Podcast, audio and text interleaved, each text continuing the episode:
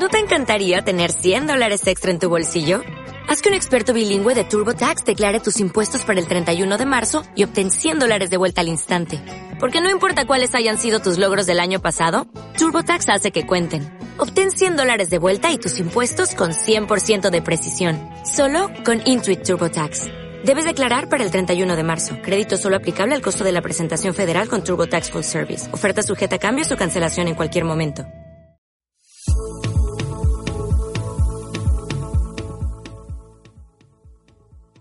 Hola, ¿qué tal a todos? Sean bienvenidos a esto que es Base Sunday en su segunda emisión después del reboot. Y pues espero que se le estén pasando muy bien, Bladers, porque quería decirles que ya estos episodios también se van a estar subiendo a SoundCloud para que sea más fácil eh, pues que los escuchen. Y bueno, eh, también estarán disponibles en YouTube, evidentemente, y ya mandé la solicitud para que se pueda poner como podcast en algunos buscadores de este tipo de archivos, así que pues espero que, que nos lo acepten y pues por ahí nos estaremos escuchando. En fin, hoy haremos una pequeña comparación acerca del torneo que fue el, torneo mundial de Beyblade Metal Fight en 2012 y el actual, así como hablaremos un poco sobre el por qué eh, en, en México hay tanta actividad de Bladers en comparación con América Latina, ¿vale? Quiero aclarar que para esta parte del programa hablaré evidentemente desde la perspectiva que tengo aquí en México y les contaré pues el proceso que llevó un poco a Beyblade desde Bakuren Shoot hasta lo que tenemos hoy en día, ¿ok? Así que pues espero que les guste y en la sección de review del personaje tendremos a Hilary de Beyblade eh, B-Force y G-Revolution. Así que, sin más dilación, comenzamos.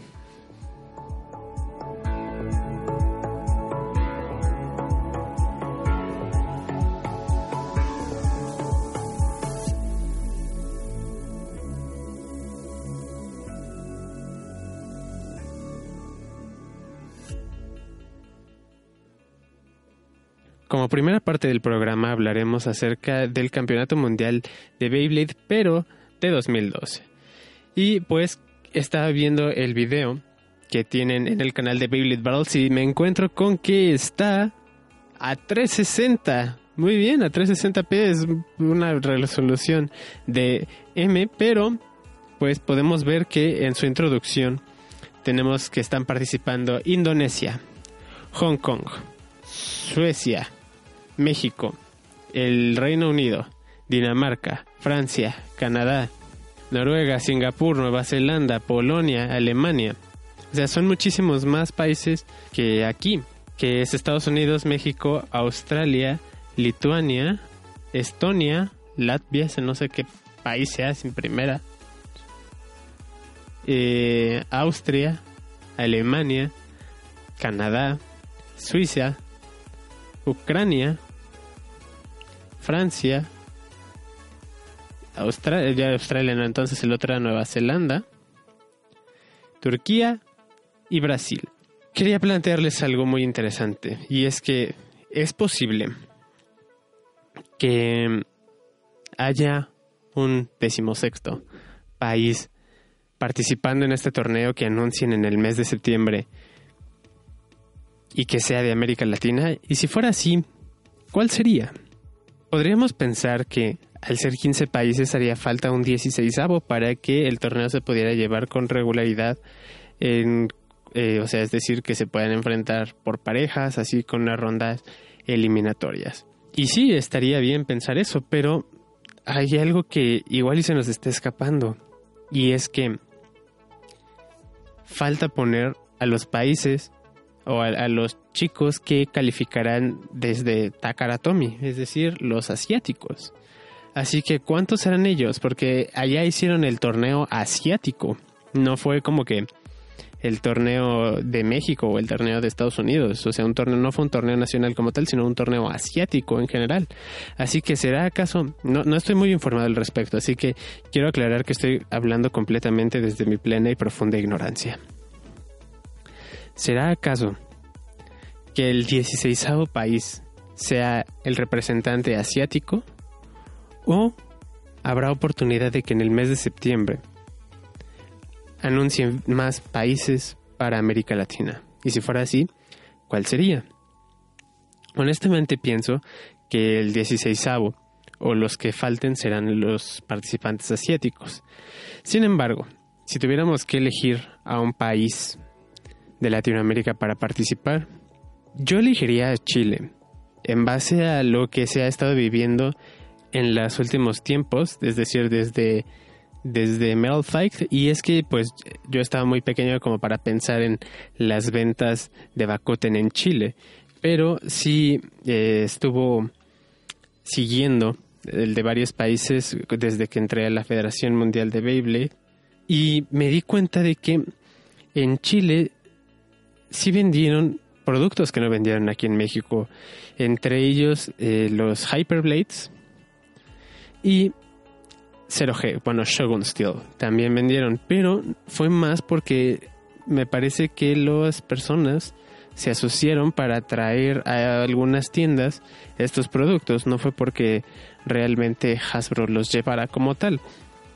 Así que hmm, podríamos tomar en cuenta a Chile o tal vez sería Argentina, aunque no sé, últimamente Argentina está pasando por crisis económicas un poco complejas, así que no sabría decirles bien bien cuál elegiría de esos dos, pero tal vez sería Chile. Así en caso de que, de que eligieran otro país.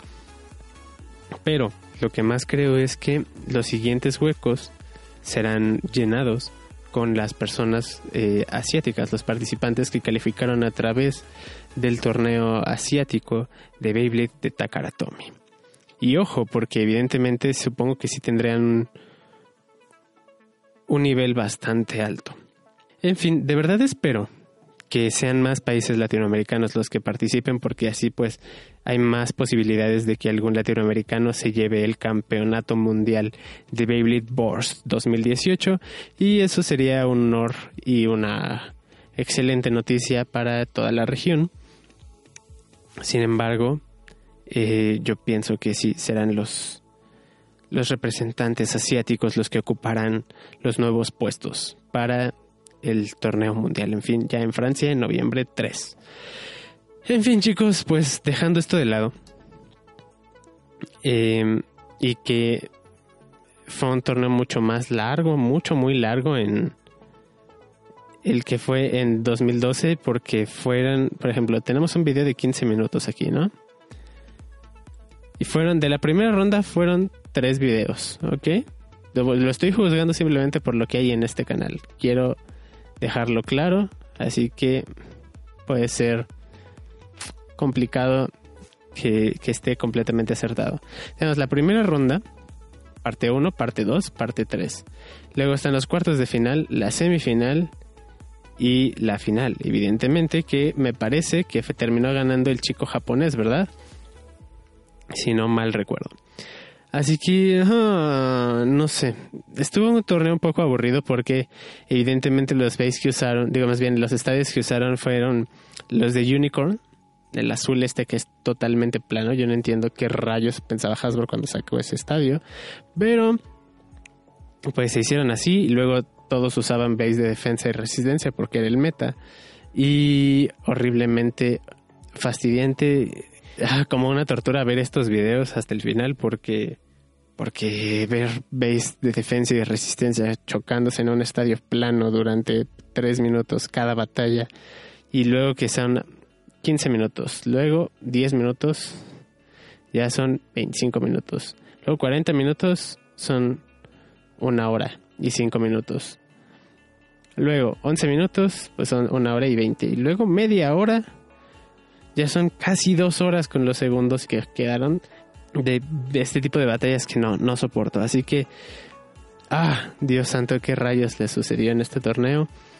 Lo bueno es que ya con Borst esto ya no se da tanto. Aunque pues todos usan ahora el Spriggan Requiem, así que... Eh, no sé, la gente se tiene que aprender a divertir o algo porque si no, no vamos a llegar a ningún lado.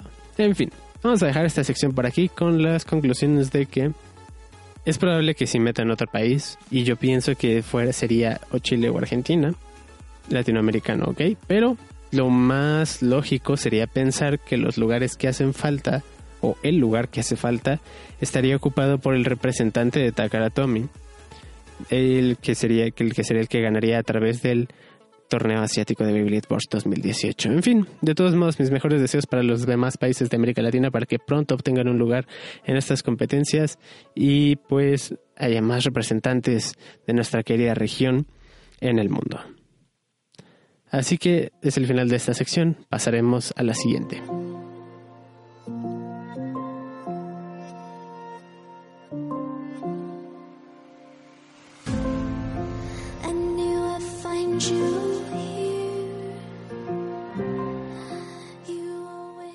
Y bueno chicos, en esta sección hablaremos más acerca de mi perspectiva del desarrollo de Beyblade en el país, de cómo lo he visto y los factores que pienso que han sido eh, importantes para que hoy en día tengamos tantos Bladers en los torneos y pues representando a México como un país importante en este aspecto, por lo menos en América Latina, junto con Brasil. Lo primero que considero muchísimo, muy importante, es que Beyblade Bakuren Shoot, según recuerdo, lo pasaban, no me recuerdo más o menos que lo pasaban entre las 4 y las 6 de la tarde en TV abierta. Porque me parece que era más a las 6 de la tarde. Cuando yo llegaba de la escuela, yo iba, en, una escuela de tiempo completo, es decir, salía a las 4 de la tarde. Y luego me hacía una hora de la casa a la escuela y de regreso. Entonces eran las 5 y recuerdo que tenía que comer y apurarme a hacer mi tarea para poder ver Bravely. Y era una excelente hora porque evidentemente todos estaban viendo la tele en ese entonces, en ese entonces no había mucha eh, internet ni demás, así que la gente pues veía la televisión. Ese es uno de los principales eh, factores, que la gente veía mucha televisión en ese entonces porque pues no había más cosas que hacer, como el, Internet ahora que nos consume todo el tiempo y se chupa nuestra alma. En fin, Beyblade explotó en popularidad en los niños porque evidentemente lo veían en la tele a una hora adecuada y se vendieron los productos como pan caliente, tanto así que pues Hasbro organizó las Ripsons, que serían pequeños torneos clasificatorios para un torneo nacional que después sería el torneo mundial de Bakuten Shoot.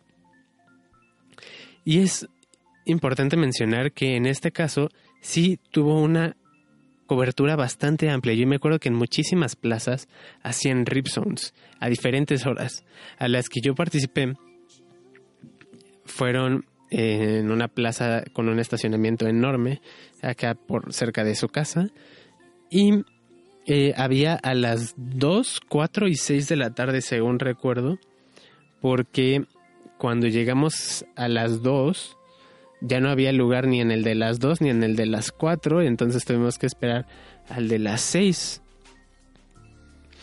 Y por cierto, en alguno de esos torneos eh, conocimos a, a, David y a Carlos, pero no nos, o sea, no los recordábamos después más adelante, porque fueron ellos los que ganaron eh, las, las Ripsons de esa zona y tienen sus medallitas todavía y así.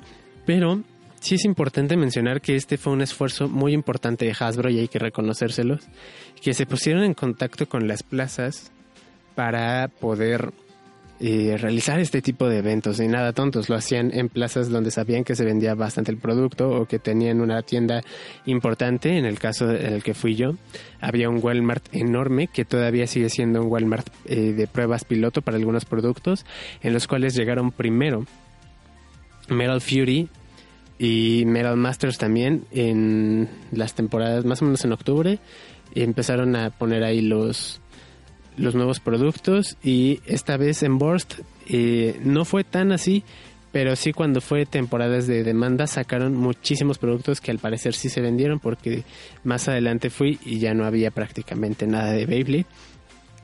Así que pues les hubo buenas ventas, así que es una buena plaza, eso es lo que quiero dejar en, en cuenta. Se establecieron lugares que eran puntos clave donde se podían comprar Beyblades y donde sabes que siempre se van a encontrar. En este caso es el de Walmart de Plaza Oriente. Ahí se convirtió en ese entonces en una plaza muy importante para el producto porque se vendía bien y podían probar ahí eh, cómo se venderían más o menos nuevos productos. Así que tenemos ya dos cosas, bueno, tres.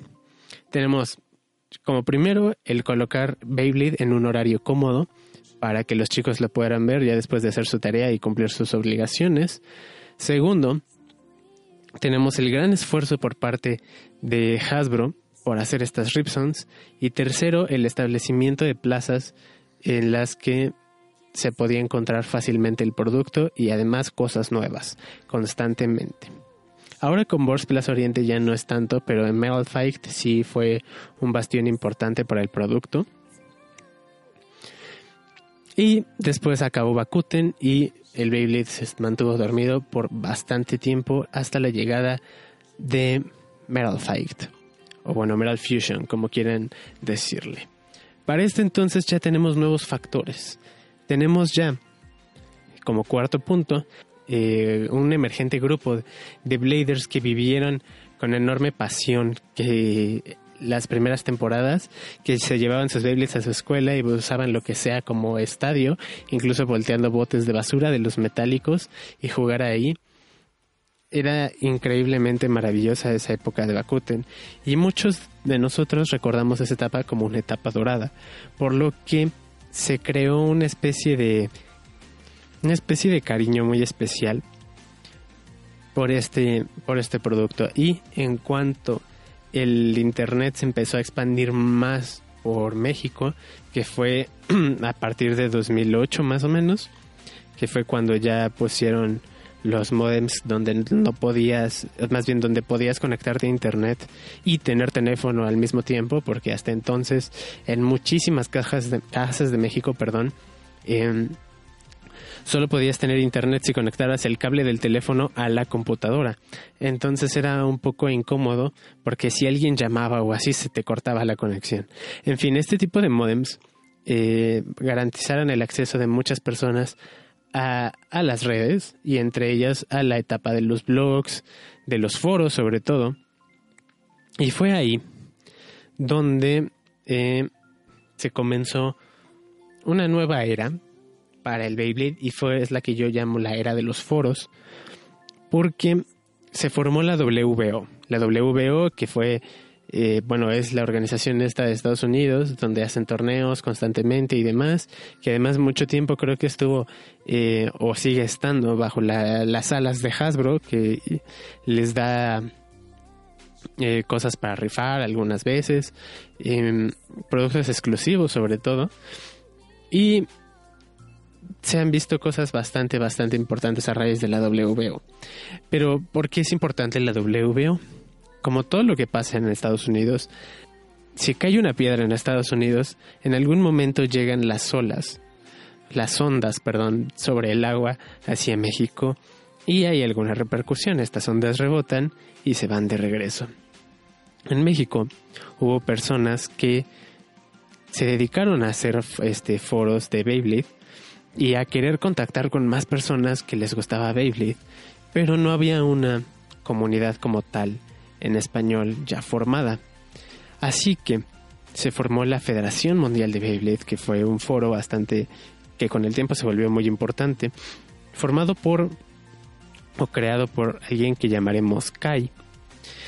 Kai construyó una plataforma bastante agradable para los nuevos bladers, este, pues ya que querían conocer a más bladers, porque no todos jugaban evidentemente, eh, ya estas personas que jugaron Beyblade de, en la primaria, así, ahora estaban en las finales de secundaria o en la preparatoria y evidentemente, eh, pues no todos sus amigos eh, jugaban o así. ya a esa edad, pues la gente se va a tomar o no sé, otras cosas. Ustedes no lo hagan, por cierto. Entonces es ya difícil contactar con alguien que sintiera ese mismo cariño por el producto y pues conocerse. Así que la Federación Mundial de Beyblade se volvió un lugar, un punto de encuentro bastante importante para los Beybladers de toda América Latina. Había de Chile, de Venezuela, había una comunidad muy importante en Venezuela, por cierto, eh, de Argentina, de México, evidentemente, y demás. Y con el tiempo, este, estos foros de, decidieron, ¿sabes qué? Tú eres de la Ciudad de México, yo también soy de la Ciudad de México, vamos a conocernos, vamos a jugar. Y vamos a llamar a los demás a, que jueguen con nosotros. Quiero, quiero hacer torneos para que pues conocer a más Bladers y, y así. Entonces comenzaron a formarse torneos pequeños en estos foros donde pues iban a lo mucho como seis personas o así, eh, porque era muy, muy difícil contactarse con alguien de, tu lugar, porque en la Federación Mundial de Beyblade había muchísima gente, pero estaba muy dispersa. Eh, o sea, algunos pocos de la Ciudad de México, por ejemplo, y los demás que estaban de la Ciudad de México eran igual del norte de México, de Monterrey o de Sonora. Em, que son estados, eh, bueno, Monterrey es una ciudad, pero Nuevo León, que es el estado, pues está pegado a Estados Unidos y demás, entre otras muchísimas cosas, ¿no? Entonces, acá y por ejemplo, por algún motivo no le pareció eh, que se empezaran a hacer torneos por su cuenta las otras personas y entonces eh, hubo diferencias creativas, por así decirlo, entre algunas personas. Y es como se crea Beyblade Battles México, o BBM, que fue el primer gran club en la Ciudad de México. Y es que, eh, pues, crecieron bastante rápido. Se formaron un grupo bastante interesante de personas. Que sí se convirtió en una, en una vertiente para los nuevos eventos y eh, Kai también quería organizar sus propios eventos, así que se formó una especie de rivalidad entre las personas que iban hacia BBM y las personas que iban hacia la Federación Mundial de Beyblade. Y es así como esta rivalidad eh, pues llamaba a más y más personas a hacer sus eventos y cuando hacían eventos en conjunto se hacían bastante grandes pero lamentablemente los de la Federación Mundial de Beyblade muchas veces no eran en horarios o lugares eh, cómodos, sino se hacían muy temprano. Eh, los hacían demasiado tarde y en horarios que no. Por ejemplo, yo recuerdo haber ido a un torneo en cuando yo estaba en la preparatoria, si fuera más o menos como a las 6 de la tarde o algo así, en el Parque de los Venados. A las 6 de la tarde no es, no es muy noche, pero eh, los hizo en unas fechas en las que ya oscurecía bastante temprano. Así que hubo varios problemas para para llegar o más bien para regresarse porque además en el Parque de los Venados en la noche a veces llueve y se inunda y demás. Siempre hubo muchos problemas en ese lugar más tarde. Así que em, la Federación del Mundial del Beyblade pues eh, se empezó a quedar chica en comparación de BBM y eh, BBM se convirtió en un club bastante importante, con gente muy activa, que valía mucho la pena y además eran muy buenos bladers, muy buenos contendientes. Como un factor muy importante, tenemos que tener a Osva, que evidentemente por allá de 2010, 2011 empezó a hacer sus videos, me parece, no me acuerdo bien la fecha, en su primer canal en el que subía tutoriales de cómo limpiar el Wii o cosas de Yu-Gi-Oh y demás que no sabe, no, bueno, supongo que en ese entonces no, nunca pensaría que se convertiría como que en el, estandarte más importante de los Beybladers en español. Osva se ha convertido también en una parte muy importante y fundamental para el desarrollo de los Bladers en, en México, porque eh, cuando alguien busca algo, sobre todo los niños, evidentemente no van a buscar las cosas en inglés y en YouTube hay muchísimas, muchísimas propuestas de, de Bladers en inglés. Estaban los BBG, estaban Jojo, estaba Sankey, entre otros muchísimos más que han surgido últimamente. Pero en ese entonces casi no había en español, aunque BBM subía buenos contenidos, la verdad. Eh, casi no hablaban en sus videos, según recuerdo. Tiene muchísimo que no había un video, de BBM. Pero eh, Osva hacía contenido muy ameno. Bastante family friendly, por así decirlo. Que atraía a las personas y que era una buena propuesta en español cuando empezó a hacer batallas y reviews y demás. Así que si alguien, estos nuevos chicos que nacieron en la, más bien bueno, si nacieron en la época de Metal Fact, por así decirlo, que estaban en la edad de consumirlo, ya no, ya tenían el internet y todas esas herramientas a la mano para buscar información sobre el Beyblade, porque si, si, si te gusta algo mucho, lo buscas. Porque también ya lo empezaron a pasar en la tele y demás. Y así encontraron a Osva y Osva pues empezó a hacer este tipo de videos más y se convirtió en lo que es hoy en día. Ahora bien, Osva en, entre sus videos más importantes que yo recuerdo de su primer canal estaba el instructivo o el tutorial de cómo comprar Beyblades, eh, porque llegamos a un punto en, en México similar al que están viviendo algunos países en Latinoamérica, sino es que la mayoría que ya solo se encontraban los mismos productos, o sea, ya habías comprado los que te ofrecían, los que tenías cerca de tu casa donde podías comprarlos y querías más y la velocidad con la que cambiaban o resortían pues no era lo suficientemente rápida para satisfacer tu necesidad de compra de, quiero más, quiero más, más de esto. Entonces hizo un video sobre cómo comprar Beyblades por internet y ahí mencionó a la Federación Mundial de Beyblade, que en ese entonces Calle tenía la tienda en el foro. La llevaba, siempre tuvo problemas, pero la llevaba. Y después había otro vendedor en Argentina y demás. El punto es que siempre había alguien que vendía estos productos, como lo es ahora el grupo de Beyblade con la LBBA que venden cosas, pues igual en ese entonces. Así que por eso digo a veces que estoy viendo como una, cómo se repite la historia, las etapas, después de que siempre después de que se estanca por algún motivo el Beyblade es la misma gente la que le levanta y por eso me gustan este tipo de grupos en Facebook y creo que van a ser la base para que crean algo nuevo más adelante. Conocí a Osva a través de, bueno, yo había visto sus videos de cómo se limpiaba el Wii porque yo tenía un Wii en ese entonces y me interesó, entré al foro y me hice amigo de varias personas. Gracias a eso a esas personas que conocí, descubrí el gusto por hacer lo que hago y em, me decidí a estudiar producción, que es lo que está ahora, y hacer este programa. Pero en este entonces, pues fue como por ahí de 2011, 2012. Me dio una entrevista, Osva. Bueno, o sea, se la pedí y la, sí me la dio y comenzamos el contacto. Meses más adelante, este Carlos, David y Octavio eh, se vieron en algún torneo que salió mal de la FMB y decidieron pues crear la propia. Me contactaron porque nos habíamos conocido en un torneo en Chapultepec para ver si les ayudábamos y fue así como empezó a crearse LBL y fue como una especie de resurrección de la era de los de los torneos de los clubes porque en ese entonces ya la FMB estaba totalmente muerta en cuanto a eventos, por ejemplo porque Kai ya tenía otras prioridades y demás y eh, no había quien los hiciera en nombre de la FMB y sabíamos que eh, si queríamos hacer eventos ya no podría ser en nombre de la FMB porque pues Kai era una persona medio especial al respecto.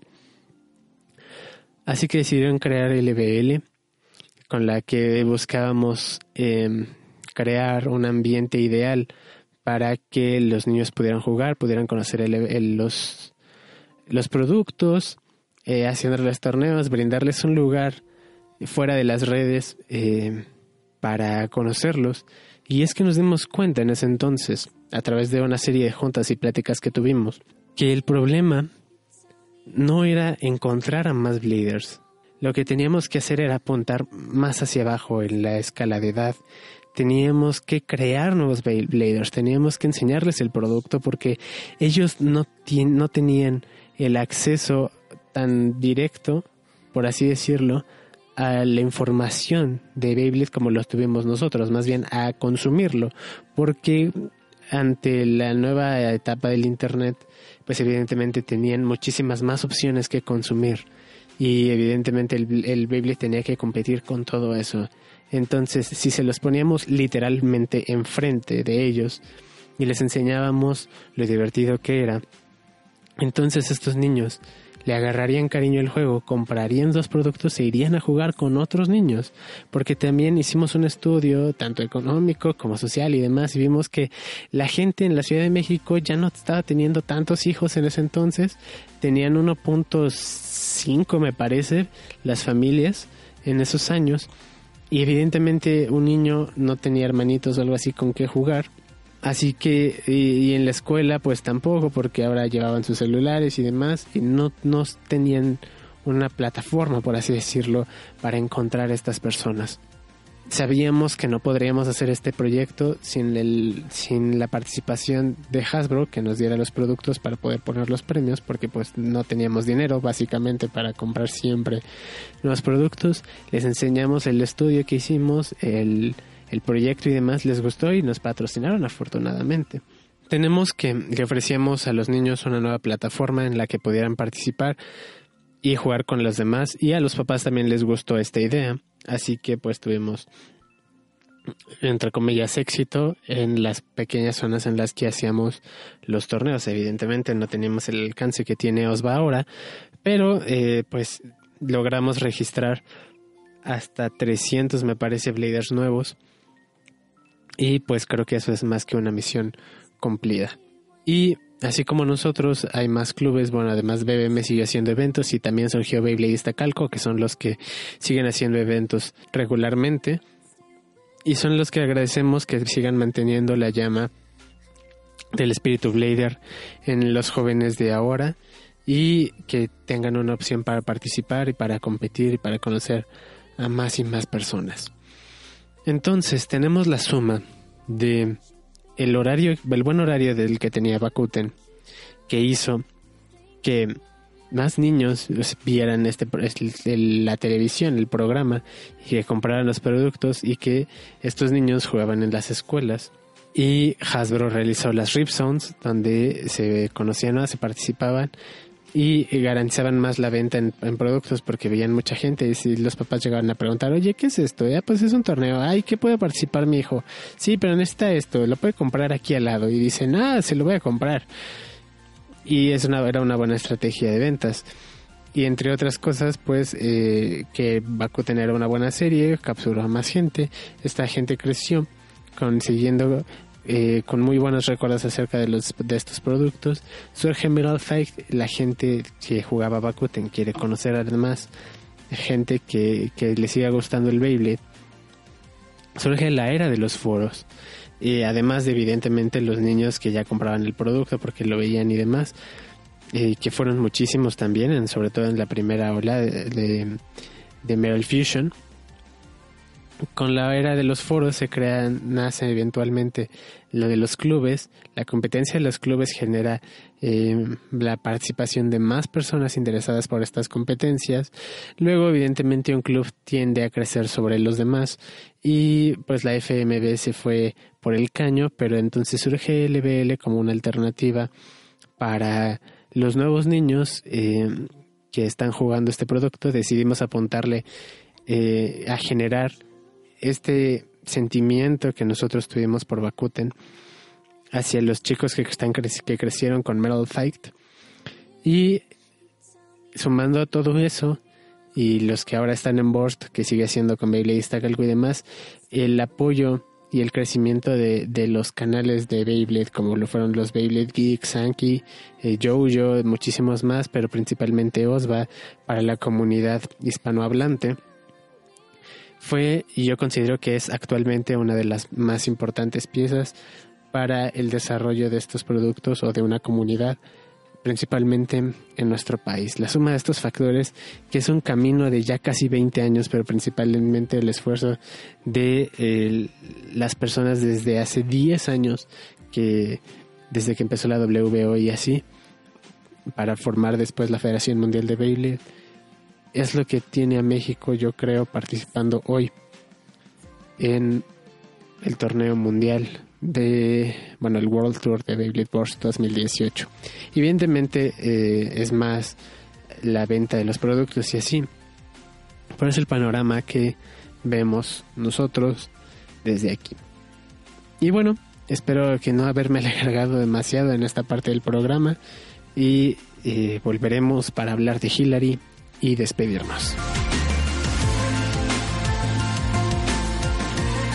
Y continuamos con el programa. En la sección hoy de los personajes de Beyblade revisaremos a Hillary.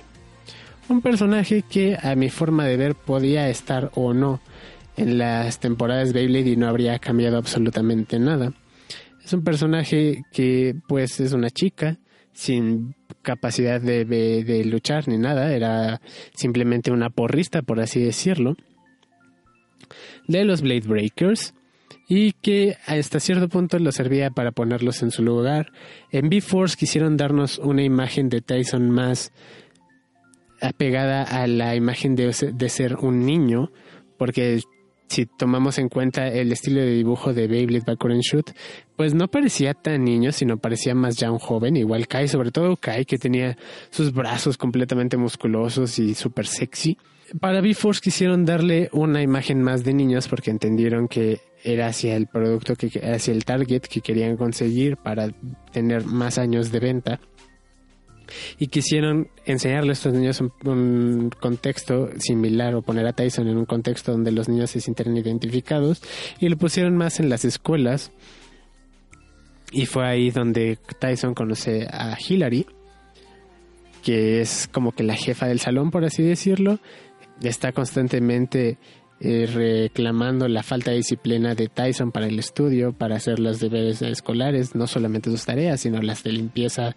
Y Tyson, pues sabemos que pues no es una persona muy respetable, así que eh, deja sus labores a las demás personas. Si ya vimos que deja a su abuelo cargando las cosas de la comida, siendo ya una persona adulta mayor, pues evidentemente pues, menos le va a interesar hacer las labores que puedan beneficiar a más gente de su edad, sobre todo a las niñas. En este, al menos en esta idea es en la que navega este personaje. Em, está también en G-Revolution. En algún momento pasa de ser una chica como que soporte, pasa a ser como que más la manager del equipo y se pone a, a hablar más seriamente con los personajes, se vuelve más una especie de psicóloga, una bomba de presión para que los personajes exploten. Y es que en G-Revolution es más necesario este papel ya que eh, los personajes están mm, eh, bajo más presión y se pueden notar, se nota muchísimo en el desarrollo de los personajes porque los Blade Breakers se separan, hay tensiones sentimentales, este, cada uno tiene que demostrar algo. Y Hilary es este personaje que está ahí para meterte zapes cada vez que lo necesitas, por lo menos en G-Revolution. En B-Force creo que no era tan necesario su, su aparición, pero fue una introducción a lo que sería el personaje hacia, hacia G-Revolution. No sé, tengo sentimientos encontrados hacia este personaje porque me parece que en algunas cosas es importante y en otras es totalmente inútil. Pero eh, se supone que en, en la edad Ah, eso no lo sabía, lo estoy leyendo justo ahora. Se supone que la edad en, en Japón en B-Force es de 11 años y de 12 años en G-Revolution, pero en inglés se supone que tiene 13 y 14 años respectivamente. Y ah, pues prácticamente no tiene Beyblade. Eh, en la segunda temporada aprende a ver las bestias Beat y poco más. Más que ya les dije, ser una persona que escucha o que le grita a alguien cuando es necesario. Esa es la labor de Hilary en las primeras temporadas de Beyblade Bakuren Shoot. Así que bueno, díganme su opinión acerca de este personaje y pues cuáles son sus recuerdos de ella. Y con esto acabamos el programa. Espero que les haya gustado, que no les haya mareado tanto con la explicación de los, de los viejos tiempos. Es que soy un viejo y me, me, me, me, me digo, cuando las cosas costaban 50 centavos y así. Entonces, no sé, tengo, tengo sentimientos por el pasado. En fin, si no es por mi parte, cuídense mucho, siempre, siempre sean luz, sean muy felices con y verduras. Nos vemos el siguiente domingo, recuérdenlo. Y déjense llevar con LBL.